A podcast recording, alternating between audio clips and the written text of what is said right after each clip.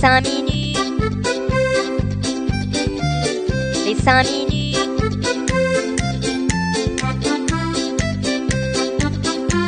Les 5 minutes du coin.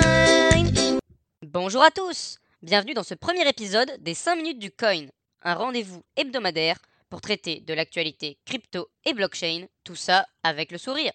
J'arrête tout de suite ceux qui vont dire Eh, mais ça s'appelle 5 minutes, mais ça dure 4 minutes 30.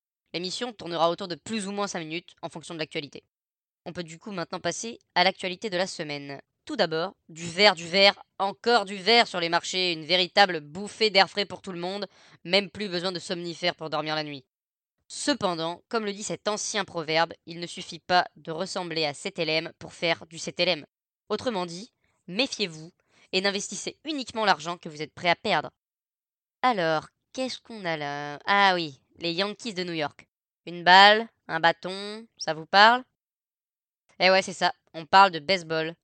Bien, les joueurs de ce club auront la possibilité de recevoir leur salaire ou une partie de leur salaire en bitcoin. Après, quand tu touches de 1 à plusieurs bitcoins tous les mois, j'arrive à me faire à l'idée. Mais va dire à mon oncle Robert de toucher 0,07 bitcoin par mois, pas sûr qu'il apprécie les masses. On reste en Amérique pour parler du géant Coinbase qui cède sa place de premier détenteur de bitcoin au monde à Binance. Ça doit bien être la première fois qu'un Coréen en a une plus longue qu'un Américain. Comme quoi, tout est possible en crypto.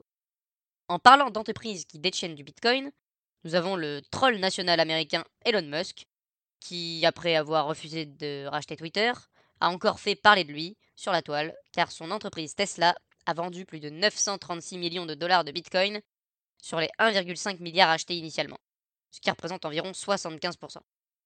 Je pense que c'était simplement un petit besoin de liquidité pour profiter de ses vacances, pas d'inquiétude à avoir les amis.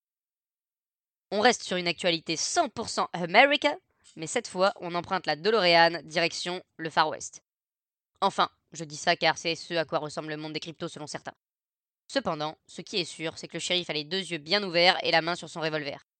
En effet, c'est du côté de Coinbase qu'un employé, Ishan Wai, a été licencié et envoyé face à la justice avec deux de ses complices pour suspicion de délit d'initié. Ces trois individus voulaient se servir d'infos confidentielles de Coinbase afin d'acheter des cryptoactifs avant qu'ils soient cotés sur la plateforme. Les sous-sous gratuits, ce sera pas pour aujourd'hui, mon petit Wai.